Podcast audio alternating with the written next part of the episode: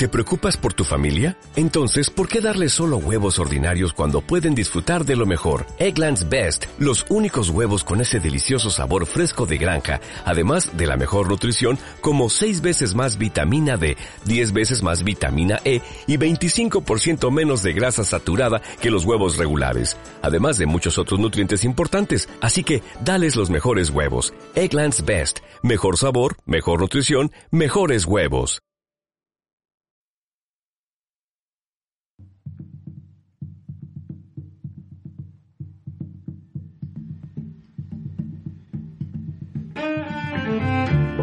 Bienvenidas y bienvenidos a Historias de nuestras culturas, una clase para estudiantes de filosofía y letras y para curiosos que disfrutan el aprendizaje autodidacta. La clase de hoy estará dedicada a la utopía y el exilio, los sabios de España y América en la época de las revoluciones. Comenzamos.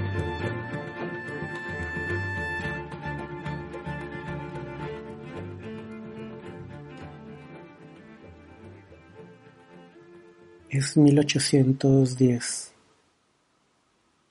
Un personaje de 29 años, ya no es tan joven, recién llegado a Londres, se afana en sus intentos por comprender la estructura del poema del mío Cid. Su nombre es Andrés Bello.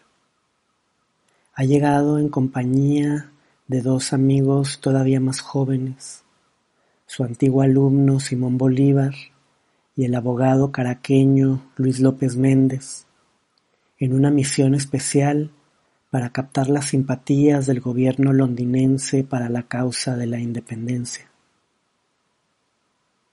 Los tres se quedaron en casa de otro caraqueño, el viejo general Francisco de Miranda, que había dejado Caracas a los 21 años para incorporarse al ejército del rey de Francia.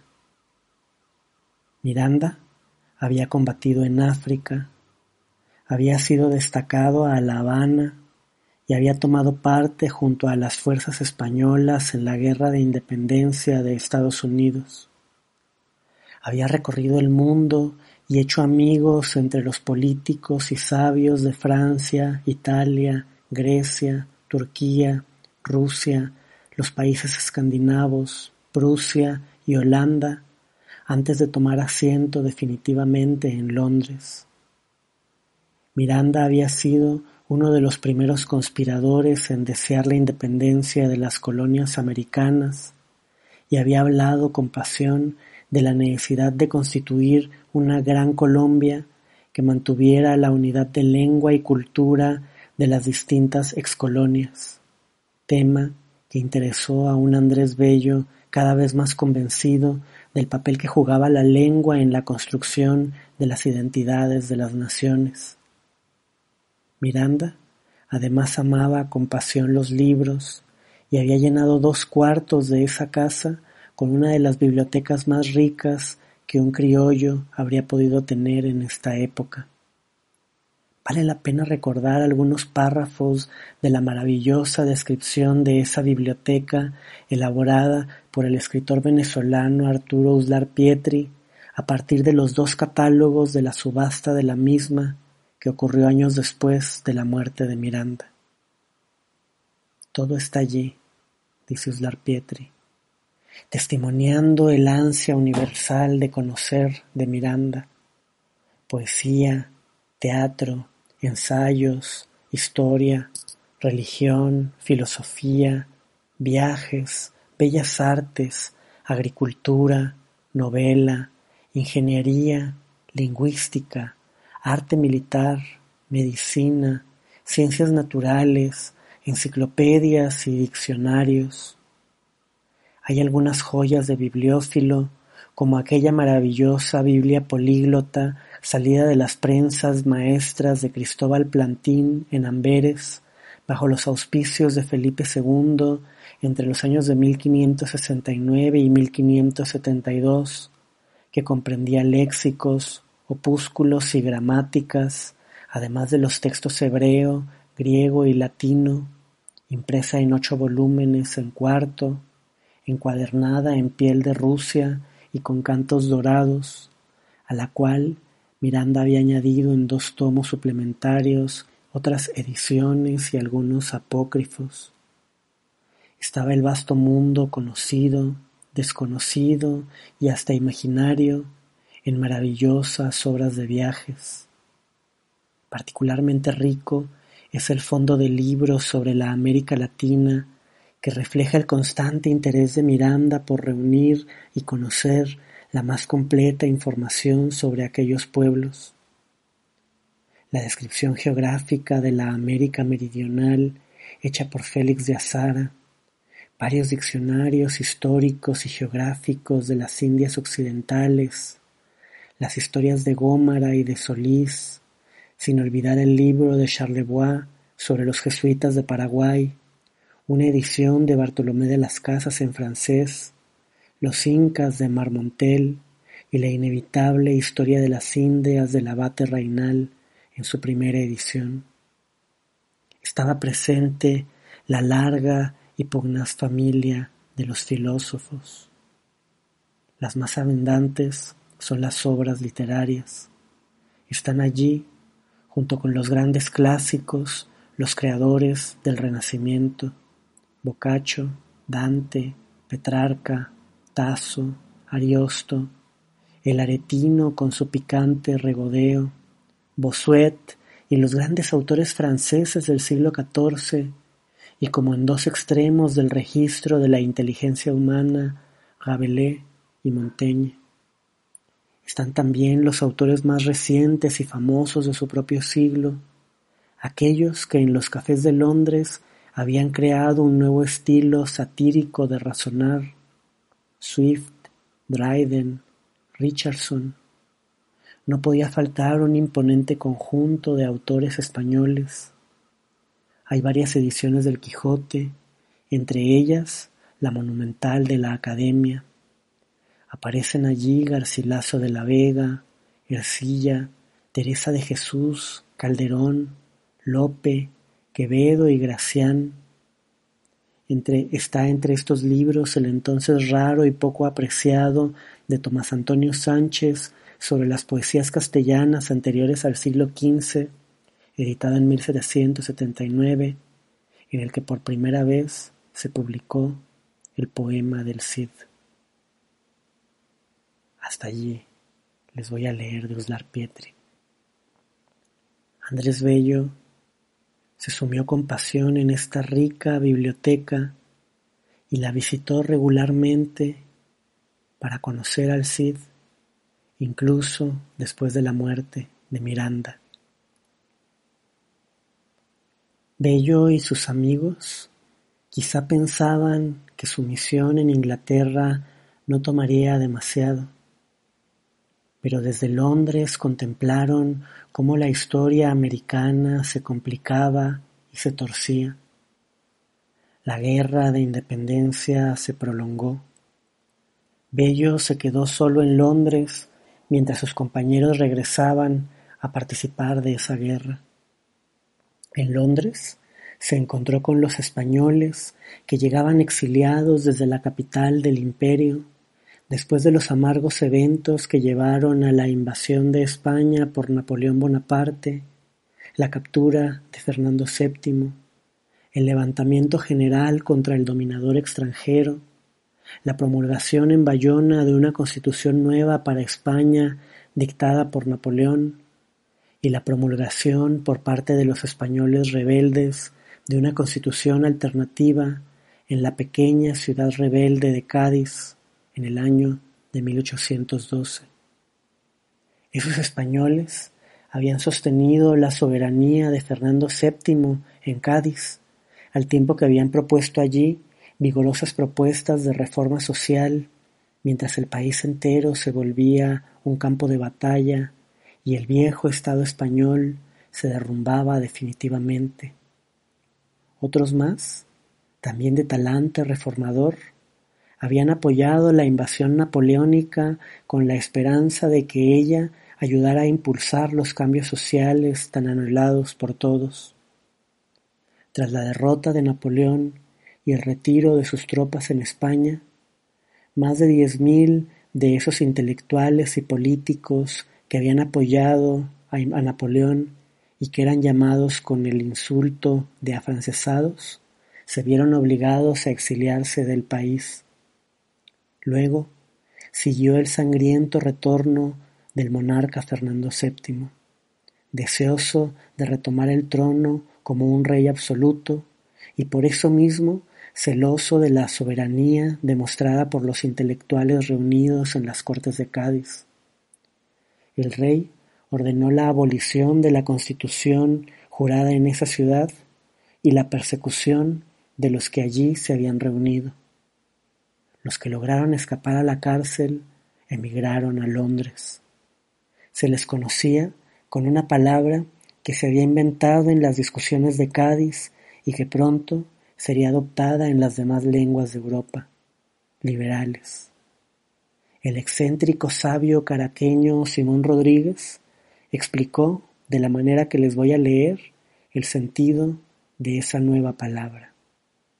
Liberalismo es voz nueva derivada del liberal que hasta nuestros días ha significado dadivoso, tal vez porque el que da libra o liberta de una dependencia incómoda. En este sentido, decían los antiguos españoles, liberación, porque teniendo más parte en ellas el espíritu que el cuerpo, parecen descargar a éste de un trabajo. Es un alivio para el que habla y una adquisición para el diccionario poder llamar hoy liberal al que aboga por la libertad y liberalismo al conjunto de ideas opuestas a la servidumbre, sea la que fuese. Hasta allí Simón Rodríguez. Y fíjense, en esta época liberal no significaba lo que después iba a significar con la llegada de los llamados liberales doctrinarios. El liberalismo no tenía que ver con defender la doctrina del libre mercado, el dejar hacer, el no permitir la intromisión del Estado en los negocios personales, sino con la defensa de las grandes acciones que, como dice Simón Rodríguez, libran de la dependencia, liberan al cuerpo y se oponen a cualquier tipo de servidumbre. Desde Londres, Andrés Bello se enteró del efímero triunfo de los independentistas que declararon la fundación de la Primera República de Venezuela, que lo hizo embajador. Pero esa república desapareció por una nueva invasión española poco tiempo después, y Bello de pronto se volvió embajador de un país desaparecido. Exiliado a pesar de sí mismo, reducido a la pobreza y rodeado de otros náufragos de la guerra, americanos y españoles sin tierra, se vio obligado a pasar diecinueve años más en Londres, dando clases de español para sobrevivir y yendo en su tiempo libre a la biblioteca del British Museum para leer y estudiar. De esa época conservamos algunos cuadernos, editados hace pocos años, que cuentan sus preocupaciones por comprender el papel de la literatura en el origen de las nuevas naciones. De esa época viene también su proyecto por hacer una edición crítica del poema del Mio Cid, la historia de otro desterrado, a través de la cual Bello, como dijo Arturus Larpietri, intentó salvar y rehacer el país de su espíritu, el país de su espíritu. Porque a través de estas tareas aparentemente inútiles, leer, escribir, preparar la edición de un poema, hacer estudios de filología, Bello y sus amigos ayudaban a construir la imagen imaginaria de un país que servía de refugio en esos momentos asiagos en que la patria real parecía desvanecerse. Pedro Graces e Iván Jaksic han enfatizado que los estudios filológicos de Bello representan una búsqueda de las raíces culturales de América anteriores al periodo virreinal. A través del descubrimiento de estas raíces, una Hispanoamérica independiente podría rechazar la parte nefanda del pasado español sin por ello confundir ese pasado con una matriz histórica más amplia de la que era heredera.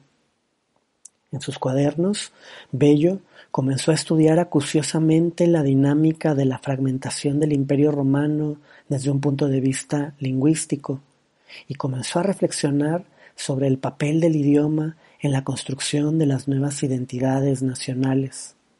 Como el romano, el español era un imperio, y Bello temía que a su caída siguiera una fragmentación lingüística en Hispanoamérica, como había ocurrido en lo que llamó aquella tenebrosa época en que comenzaron a desenvolverse los idiomas modernos, cuando ahuyentada por la guerra y la desolación, desapareció la cultura romana y faltó poco para que pereciesen enteramente las letras. Estas son palabras de sus cuadernos. El cuidado del idioma y la salvaguarda de la tradición cultural eran para Bello tareas fundamentales si se quería apoyar en el proceso de construcción de las nuevas nacionalidades. En un ensayo de 1823 que publicó junto a su amigo Juan García del Río en el periódico de los exiliados Biblioteca Americana, Bello lo explicó así. Se forman las cabezas por las lenguas, dijo y los pensamientos se tiñen del color de los idiomas. Aprendemos a pensar a través del ejercicio del lenguaje y cada lengua particular forma al individuo en una manera particular de pensar y de percibir el mundo.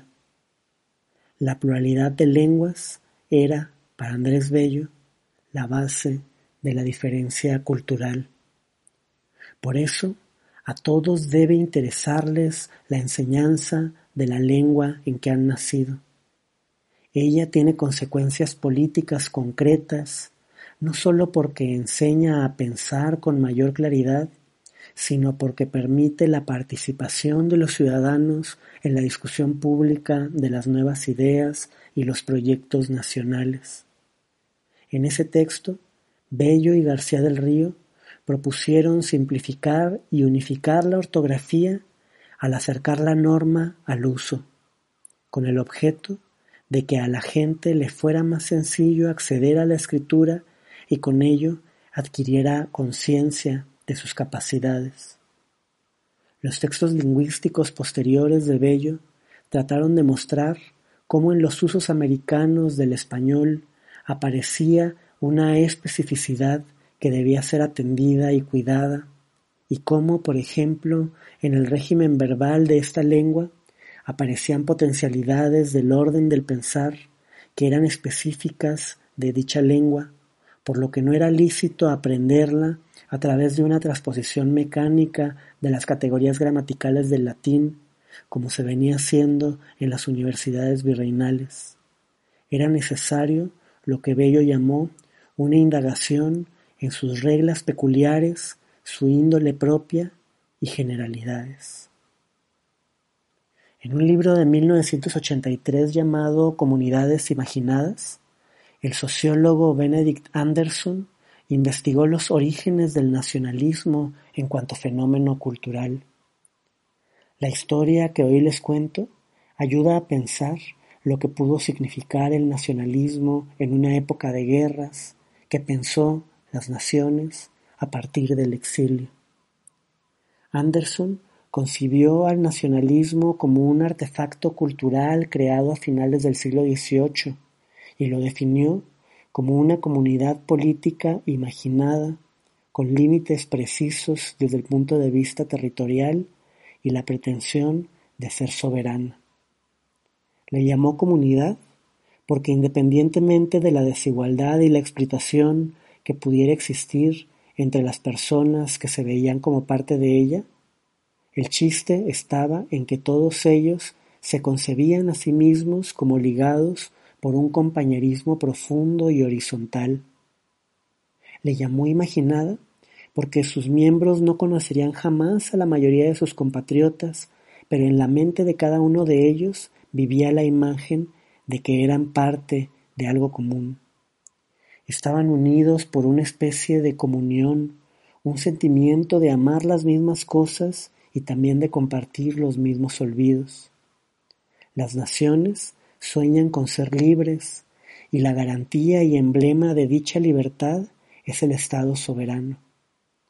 Nacen en cuanto comunidades imaginadas en una época en que la ilustración y las revoluciones estaban destruyendo la legitimidad de los reinos dinásticos, altamente jerarquizados y cuya existencia se justificaba a partir de la idea de que había un mandato divino. Frente a la idea de este mandato, los integrantes de las naciones reconocen que hay muchas creencias y religiones y ubican la soberanía de sus comunidades a partir de la capacidad de crear acuerdos y sumar voluntades individuales. Las naciones también nacen durante una época de crepúsculo en los modos del pensamiento religioso. Heredan de dichos modos una pretensión de dar respuesta al lugar que cada ser humano tiene en el mundo, así como al problema del sufrimiento, la injusticia y la contingencia. La pertenencia a esa comunidad imaginada une a sus miembros con personas y sucesos del pasado, y de esa manera sus habitantes participan de un sentimiento de continuidad que es análogo al que construían los rituales religiosos. De la comunidad religiosa, las naciones toman la sensación de que la comunidad está unida por una lengua que tiene características que la aproximan a las lenguas sagradas, una lengua cuya posesión es marca de civilización y diferencia a los educados de los que son bárbaros, incluso si la nueva valoración de la diversidad y la diferencia lleva a despojar a esa lengua de su anterior inmovilidad. La conciencia de las diferencias territoriales hace también que las personas que participan de una nación se conciban como radicalmente diferentes de las otras. Benedict Anderson señaló en su libro que los pioneros mundiales en construir esta clase de comunidad imaginada nacional fueron los hijos de españoles nacidos en América que a fines del siglo XVIII se reconocían con el nombre de criollos. El gran sabio Alejandro de Humboldt, en su ensayo político sobre el reino de la Nueva España, ya había advertido, y lo voy a citar, que los criollos prefieren que se les llame americanos y desde la paz de Versalles y especialmente desde 1789 se les oye decir muchas veces con orgullo yo no soy español, soy americano, palabras que descubren los síntomas de un antiguo resentimiento. ¿Cuál era ese resentimiento del cual hablaba Alejandro de Humboldt? Durante todo el siglo XVIII, los esfuerzos de la élite criolla para enfrentar las políticas reformistas e imperiales de Carlos III y sus reformadores llevaron a la construcción de un sentimiento de identidad compartida. Durante el reinado de Carlos III, sobre el cual les conversé en mi podcast pasado, se intentó una nueva conquista de América. El historiador John Lynch ha dicho que esta conquista tuvo un carácter eminentemente burocrático. En ese reinado se crearon nuevos virreinatos y nuevas unidades administrativas. Se intentaron nuevos métodos para llevar el control administrativo y fiscal que implicaban una supervisión más estrecha de la población americana. Se nombraron nuevos funcionarios que recibieron el título de intendentes y que se encargaron de romper decisivamente el equilibrio de poder creado durante los dos primeros siglos de dominio español. Se intentó combatir la corrupción estructural en que estaban sumidos los virreinatos y acotar la pretensión de dominio de los poderes locales. Desde inicios del siglo XVII, en medio de una severa crisis económica, la corona española había dejado de pagar el salario de los principales funcionarios de América, los alcaldes mayores y los corregidores. En lugar de pagarles su salario, les permitió conseguir unos ingresos que vulneraban la ley al convertirse de hecho en meros mercaderes que comerciaban con los indios que estaban a su cargo, adelantando capital y créditos, proporcionando bienes y equipos y ejerciendo un monopolio económico en sus distritos. Los funcionarios se asociaron con mercaderes capitalistas, a los que se llamaba aviadores. Ellos les garantizaban un salario y gastos a cambio de que los funcionarios obligaban a los indios bajo su control a aceptar adelantos de dinero y equipos para extraer productos agrícolas destinados a la exportación o a consumir excedentes de mercancías. Era el famoso repartimiento, un ardid que forzaba a los indios a la dependencia financiera y al trabajar a partir de haber contraído deudas. Contra esta institucionalización de la corrupción y el trabajo forzado, se ordenó el 4 de diciembre de 1786 el fin de los repartimientos y el reemplazo de los corregidores y alcaldes mayores por intendentes, que serían asistidos por subdelegados en los pueblos de indios. La nueva legislación introdujo la paga a los funcionarios y garantizó a los indios el derecho de comerciar libremente con quienes quisieran. La corona interpuso su soberanía entre las empresas privadas y los indios. También se enfrentó vigorosamente con la Iglesia católica en un intento de colocar al clero bajo la jurisdicción de los tribunales seculares e ir reduciendo su inmunidad. Intentó construir un mayor control en el ejército y la burocracia a través de la ampliación del monopolio estatal del tabaco y la administración directa del impuesto de la alcabala, que aumentó y cuyo cobro comenzó a exigirse más rigurosamente. También impuso un libre comercio que en la práctica solo benefició a los no americanos. Al quitarle protección a las industrias coloniales, que estaban subdesarrolladas y faltas de inversiones, los mercados virreinales quedaron inundados de importaciones, pero con pocas exportaciones más allá de los metales preciosos. El movimiento identitario criollo fue resultado de la oposición masiva a todas estas reformas y tuvo manifestaciones muy poderosas en la generación anterior a la de Andrés Bello. Los sabios jesuitas, obligados a salir de los virreinatos tras la expulsión de su orden decretada por Carlos III, estuvieron entre sus mayores impulsores. En el exilio italiano, Francisco Javier Clavijero publicó su magnífica Historia Antigua de México, que Miranda guardó con admiración en su biblioteca. En el exilio en Italia, publicaron sus textos otros grandes humanistas del mundo jesuita, como Andrés Cabo, Francisco Javier Alegre, Andrés Guevara y Vaso Azabal, Pedro José Márquez, Manuel Fabri y Juan Luis Maneiro. Jesuita también era el peruano Juan Pablo Vizcardo y Guzmán, quien a pocos años del inicio de la Revolución Francesa preparó una carta en que incitaba a una rebelión general de los americanos en contra del colonialismo español. Esa carta fue dada a conocer por el mismo Miranda. El extraordinario historiador español Vicente Llorens platica en un libro publicado en México en el siglo XX que a inicios de 1820 Fernando VII se encontraba leyendo un folleto del pensador conservador francés Chateaubriand cuando se enteró que el gran general liberal Rafael de Riego, que había luchado contra Napoleón Bonaparte y a favor de la Constitución de Cádiz, acababa de levantarse en armas contra el rey. En el discurso inaugural de la rebelión, Riego había señalado que España vivía a merced de un poder arbitrario y absoluto, ejercido sin el menor respeto a las leyes fundamentales de la nación. Riego dijo que el rey debía su trono a quienes habían luchado en la guerra contra Francia, pero que los había traicionado al negar la constitución de Cádiz que era manifestación de la voluntad del pueblo español y había sido elaborada entre sangre y sufrimientos. Dos, meses más tarde, el movimiento, encabezado por Riego, se había extendido por casi toda España y Fernando VII se, había, se veía obligado a jurar la constitución que había abolido seis años antes.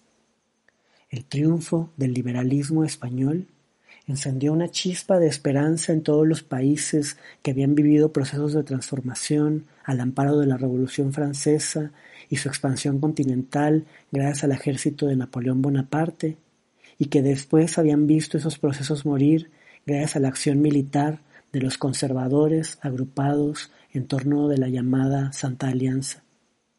Pronto se juraron constituciones liberales en Nápoles, Turín y Portugal, y el poeta Shelley cantó la alabanza de la Constitución de Cádiz.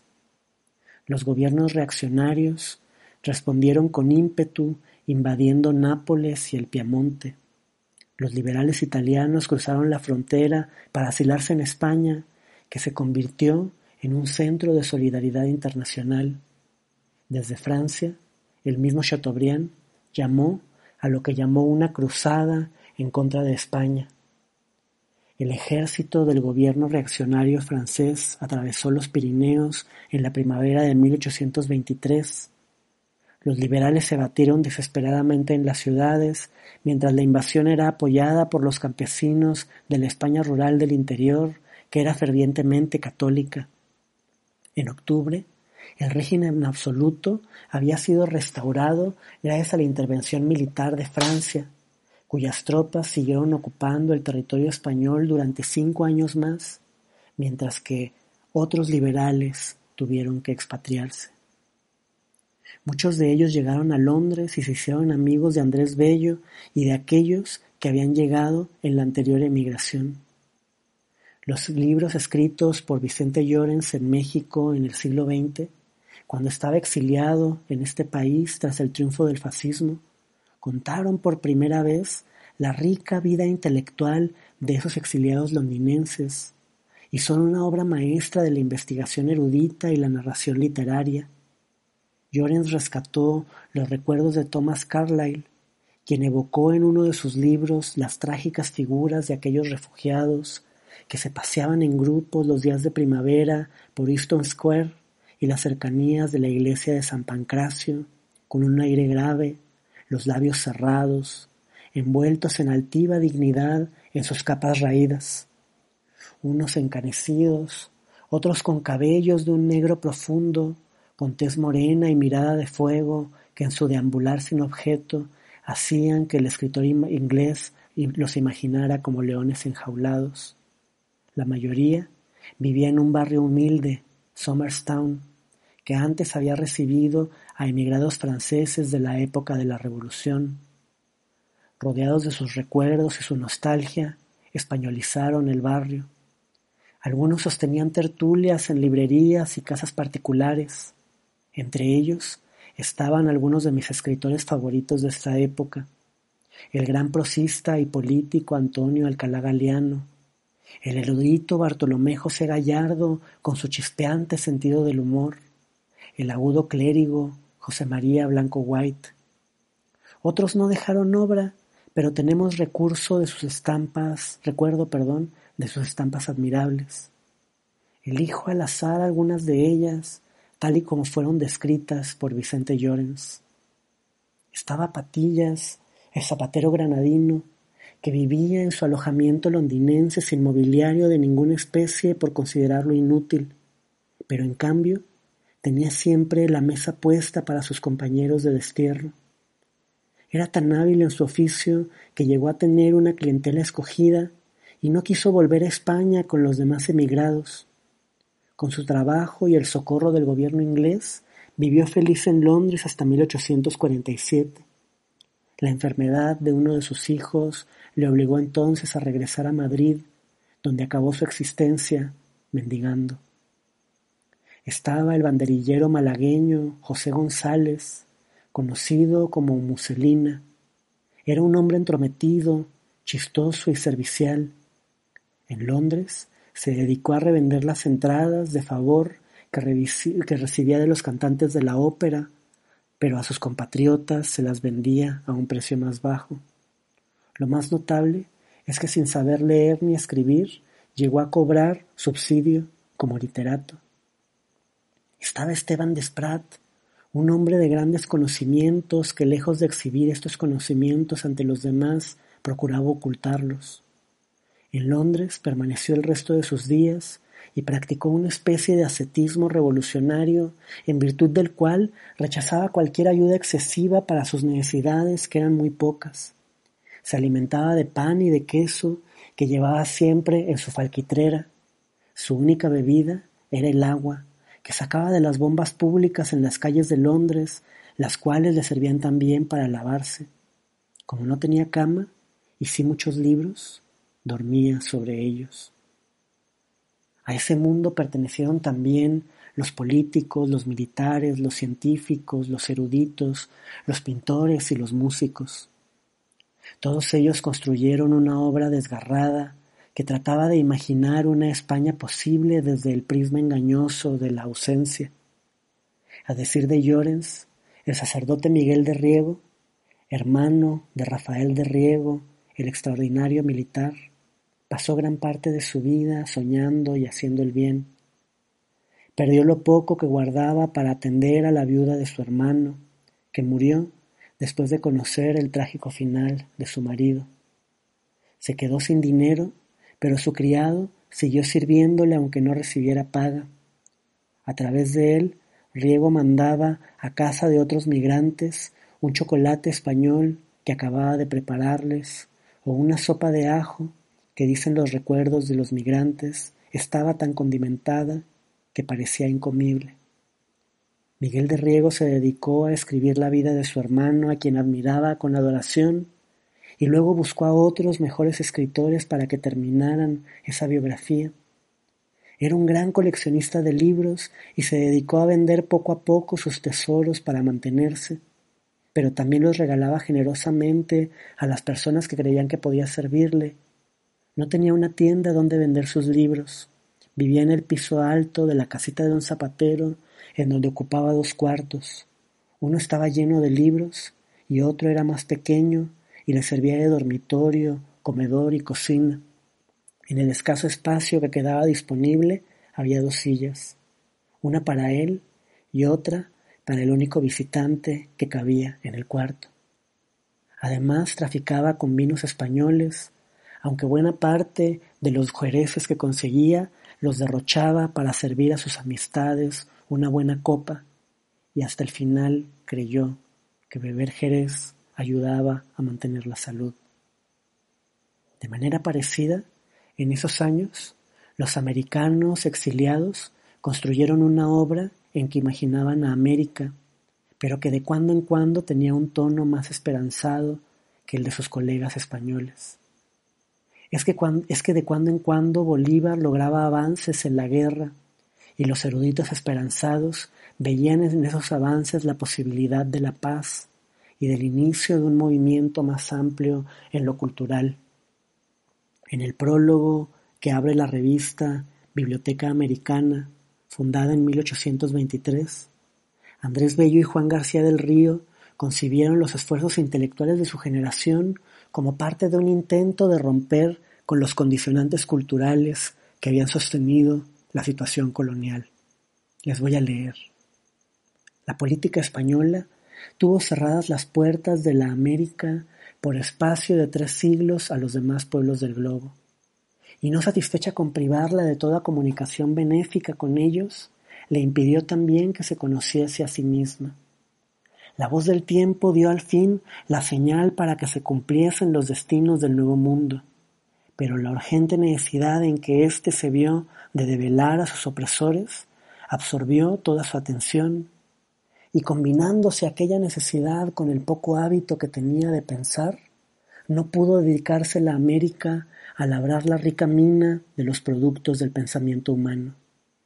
Mas ahora, que la paz se asoma y promete enjugar las lágrimas de aquella tierra, parece haber llegado la época de que suceda al vergonzoso sueño de la inacción el empleo activo de las facultades mentales, y de que las ingeniosas artes y las ciencias sublimes concurran a reparar tantas ruinas y desgracias. Si esta es, pues, la época de transmitir a la América los tesoros del ingenio y del trabajo? Si la difusión de los conocimientos es tan esencial a su gloria y prosperidad, todo el que tenga sentimientos americanos debe consagrar sus vigilias a tan santo objeto, contribuyendo a que se esparza la luz por aquel continente, brille en todos los entendimientos e inflame todos los corazones, a que se refleje en nuestras instituciones sociales y se mezcle, en fin, con el aire mismo que respiramos. Nosotros, deseosos de cooperar a que se remueva de América la ignorancia que es causa de toda esclavitud y fuente perenne de degradación y de miseria, anhelando presentar a aquel pueblo las riquezas intelectuales de los pasados siglos para que él mismo prepare las del siglo futuro, nos hemos animado a emprender la redacción de un periódico titulado La Biblioteca Americana. Hasta allí les voy a leer. En el nacionalismo elaborado por los exiliados, la posibilidad de conocerse unos a otros, dada por la participación común de un espacio de precariedad, llevó a la propuesta de construir un nuevo espacio intelectual que permitiría que América se conociera a sí misma. Los redactores de la Biblioteca Americana llamaron a esparcir la luz del saber por el continente para que ella brillara en los entendimientos e inflamara los corazones. Los redactores de la Biblioteca Americana llamaron a un programa colectivo de estudio que permitiera comprender la historia de América y del mundo, y llamaron a apropiarse de la biología, la geografía, la retórica, la gramática, la medicina, la física, la matemática, la mecánica, la meteorología, la química, la economía rural, las artes industriales, la filosofía, la ciencia, el derecho, la administración pública. El proyecto intelectual de los exiliados americanos quería abrazar la totalidad del saber. La primera colaboración con que se abre esta revista es un poema de Andrés Bello en que se canta la migración de las musas a América. Es tiempo de que ellas dejen la culta Europa y dirijan su vuelo al nuevo mundo, donde producirán una poesía radicalmente nueva. De esta manera nació el americanismo, en cuanto forma particular de nacionalismo elaborada en el exilio en tiempo de revoluciones inciertas y de tragedias que permitieron el encuentro de personas de tradiciones distintas. Como he intentado mostrarles en este podcast, ese americanismo se imaginó a sí mismo como parte de un programa de redescubrimiento de la propia realidad, lo mismo que como un compromiso por la construcción de una cultura nueva. Nos vemos la próxima semana. Hasta luego.